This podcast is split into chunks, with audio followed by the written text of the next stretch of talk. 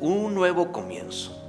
Dice la Biblia, y conoció de nuevo Adán a su mujer, la cual dio a luz un hijo y llamó su nombre Sed. Génesis 4:25. Según la Biblia, pasaron 130 años para cuando Adán y Eva concibieron a Sed, su tercer hijo. 130 años. El dolor de saber que su primogénito, Caín, había matado a su segundo hijo, Abel, fue algo insufrible. Ver morir a uno de sus hijos y luego el segundo que se fuera. ¿Cómo soportar tanta aflicción? ¿Cómo te desahogas cuando el asesino de tu hijo también es tu hijo? Ante esto decidieron pasar más de 100 años sin engendrar más hijos.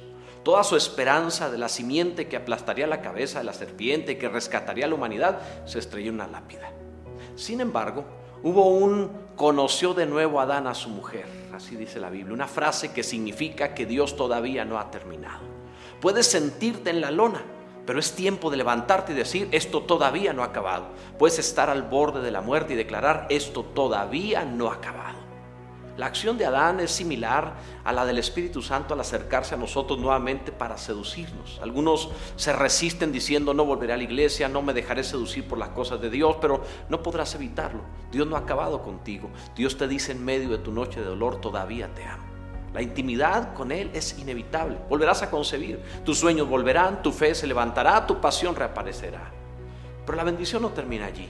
Sigue leyendo la Biblia. La palabra no dice Caín, Abel y Sed como hijos de Adán en su genealogía. Simplemente declara que a los 130 años de la vida de Adán tuvo un tercer hijo llamado Sed.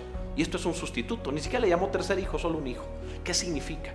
Significa que el pasado doloroso no está escrito en el libro. Un acto íntimo puso el reloj de nuevo en marcha y brincó directamente enero a un nuevo comienzo. Cuando se, lea la historia de tu vida, no estarán allí la dolorosa experiencia de Caín y de Abel. Tu vergüenza no estará allí, tu pecado no estará allí, el dolor no estará allí, tampoco tu frustración y tu miseria estarán allí. Solo estará allí a partir de Cristo, nuestro ser, el sustituto, una nueva vida.